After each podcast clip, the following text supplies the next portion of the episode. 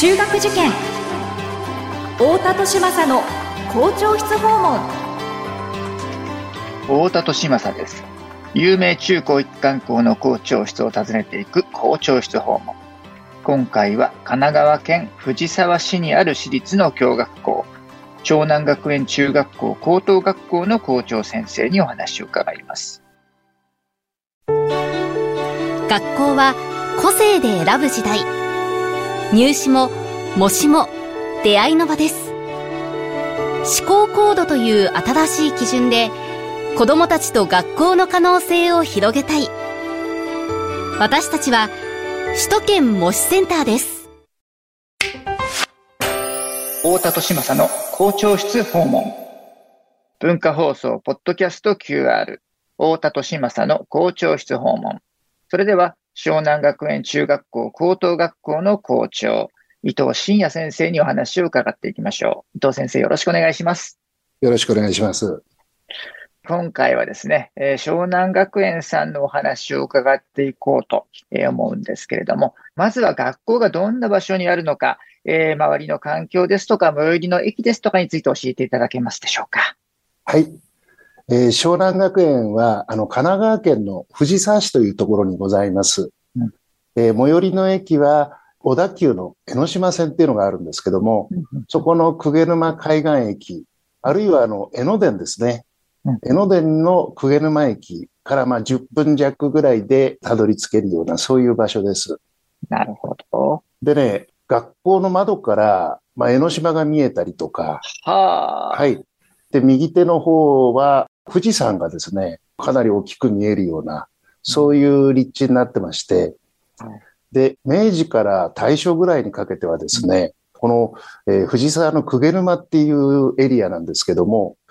東京からちょっと一足伸ばしたところにある別荘地みたいな、そういう位置づけでして、なるほど。あの、芥川龍之介とか、あるいはあの、志賀直哉と武者小路実篤ですね。この二人が、あの、白樺っていう雑誌をあの発行するんですけど、はい、その白樺の発行について話し合いを行ったって言われている、その東屋っていう旅館もあったりなんかして、それは、はい、あの、その風光明媚な、あの、空気を求めてですね、その当時からたくさんの人が、文化人の方がですね、はい。そう見えてたというふうに聞いてます。なるほど。えー、そういった風光明媚な場所に立地する、えー、湘南学園さんなんですけれども、学校の様子、えー、中の様子についても伺っていきたいと思います。え最近の学校のご様子はいかがでしょうか？はい。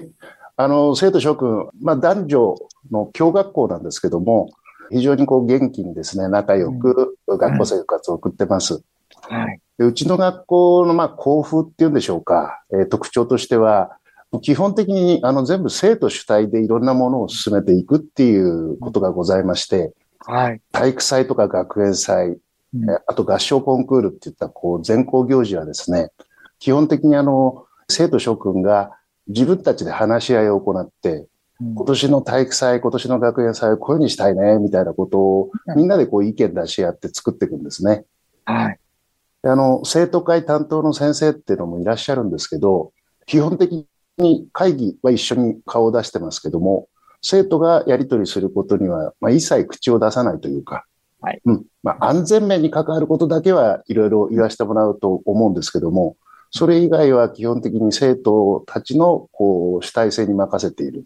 はい。いう学校なんですね。ええー、ですんで、あの、コロナの、まあ、この3年ぐらい、その、行事もなかなか実施しづらかったんですけども、はい。ただ、自分たちの代でこう先輩たちがずっとこう守ってくれた伝統を、そのバトンをですね、受け継ぐことができなかった。これ大変だっていうんで、うん、実は本当にいろいろこう、私も校長として生徒諸君といろいろ話をしながらですね、はい。なんとか、体育祭、学園祭できないかっていうことで、過去3年ぐらいはずっとそういうことをこう話し合ってですね、はい。えー、まあなんとか安全を守りながら、行事ができるようにっていうことで、あの、やっぱり話し合いを大切にしながら、えー、はい、進めてきたっていうことがあります。なるほど。ですので、合唱コンクールだけはどうしても行事の性質上ですね、2年間お休みせざるを得なかったんですけども、はい。おかげさまでそれ以外の行事は、まあなんとか工夫しながら、えーはいすべてお休みすることなく続けることができたのは、これ本当に生徒諸君の力のおかげだなというふうにこう感謝してます。なるほど。そういったその生徒主体で行われた行事でいうと、最近ですとどんなことが行われたんですか？あ、でもコロナの規制も基本的に、そうですよね。えー収まりましたので、ええ。ーまあ一応感染対策とか気をつけながらなんですけども、えうん。えー体育祭もほぼ予定通り、うん。うん。学園祭も、あの外来者の方、あの人数規制等もほとんどなしで、えー多くの方来てくださいました。うん。で、来週ですね、えーはい。はい、あのー合唱コンクールが、あの、はあはあ。昨年から復活したんですけど、えーええ今年はもうマスクもなしで、えーはあはあ歌えるってことで、えーいよいよだなってことで楽しみにしてます。なるほど。えっと、来週ということは、えっと、日にちで言うと、1月のね、26日、26、あ、じゃあ、配信をした時にはすでに終わってる感じですね。待ってますね。で、その、えー久しぶりの合唱コンクールというのも、まあ、マスクをなしでの久しぶりの合唱コンクールというのも、じゃあこんな風にしてみよう、あんな風にしてみようとね、ちょっとあのブランクが、えーありましたから、生徒たちもいろんな意見を交換されて、ね、えー新しい取り組みもされたのかなっていうふうにも思いますけれども、どんなやりとりがございましたでしょうかね、久しぶりの合唱コンクールに。そうですね。あの、うんまず去年、3年ぶりから、去年、はい復活を遂げたんですけども、うんその時はどこまでやれるかなっていうことを話し合ってました。それに比べて、あの、1年後の今回は、一般的な、あの、社会生活上の規制もないですから、うんマスクなしで歌うんだよねっていうことが生徒たちの出発点だったんですね。はい。えーそういう意味では、だいぶ制約のない中でやれるのは良かった。ただ、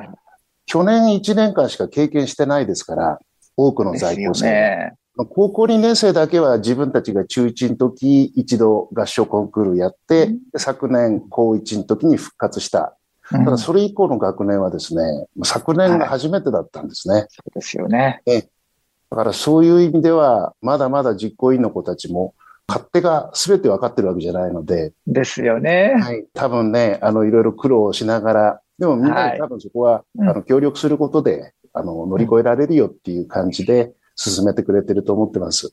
はい。わかりました。ありがとうございます。えーそういう、えー湘南学園さんなんですけれども、そもそも、まあ、どういった方がですね、どういった問題意識で作られた学校なのか、教育理念などを合わせてですね、歴史の部分も伺っていきたいと思うんですが、いかがでしょうか？はい。えー湘南学年は昭和の8年ですね。1933年に創立されて、あの、昨年の11月で90年経ちました。で、まあ、これはあの、かなり独特な学校なんですけども、私立学校って特定のオーナーの方がいらしたりとか、ええ宗教系のあのバックボーンがあの終わりの学校とか、はい。がうんイメージされやすいかなと思うんですけど、ええええ湘南学園って実はそういう特定のオーナーがいないんですね。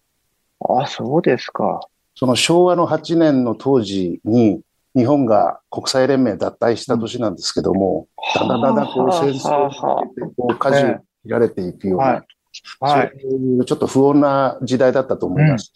ただそんな中で自分たちの子供たちには、なんとかこう、もっとこう自由で伸び伸びとした教育をっていうふうにお考えになった、この久毛沼界隈にお住まいだった親御さんたちがですね、はい。自分たちの学校を作ってみようっていうことで、は保護者の方々がいろいろ尽力してですね、土地を寄付してくださったり、建物を建てたり、はで、先生になる人も、あの、自分たちで見つけてきてですね、ああ。の、はい。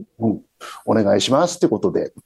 初代の学園長は、あの、玉川学園を創設された、小原邦之先生っていう、まあ、方がいらっしゃるんですけど、そのはい。方に、まあ、学園長の役を、あの、お願いして、で、引き受けてくださってっていうことで、ああの、本当に手作りで生まれた学校なんですね。あ、素晴らしいですね。なので、特定のオーナーがいないので、ええ未だにですね、保護者の代表と、はい。教員の代表ですね、はい。評議員会とか理事会っていうものが、あの、学校法人の運営には必要なんですけども、はい。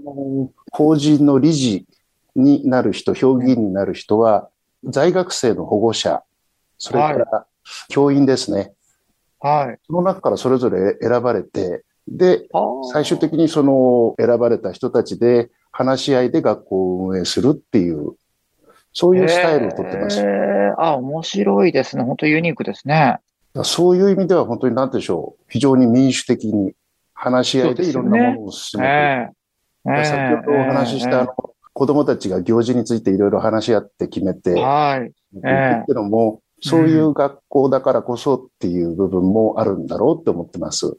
なるほど。あそれは生い立ちとして非常にユニークですよね。それがまたあの、明治の頃に学校がなかったから自分たちで作ろうっていう、そういうあの、時代はありましたけども、昭和の初期、あの、一応その学校制度としては全国に、小学校なんかは整備がされている段階において、でも自分たちの学校を作ろうという地域住民たちの意思によって地域密着型の学校として誕生したと。はい。そういう歴史なんですね。これ最初にできたのが中高ではなくて、はい。一番最初はあの幼稚園と小学校ですね。なるほど。で、戦後になってあの学生があの整えられてたと思うんですけども、それに中学校、高校をこうはい開設していったっていう、そういう順番です。それからその昭和の、えー8年に幼稚園と小学校、えーからできて、その義務教育段階のものを自分たちで、まあ幼稚園別にして、まあ小学校その義務教育段階の小学校を自分たちの地域の人たちが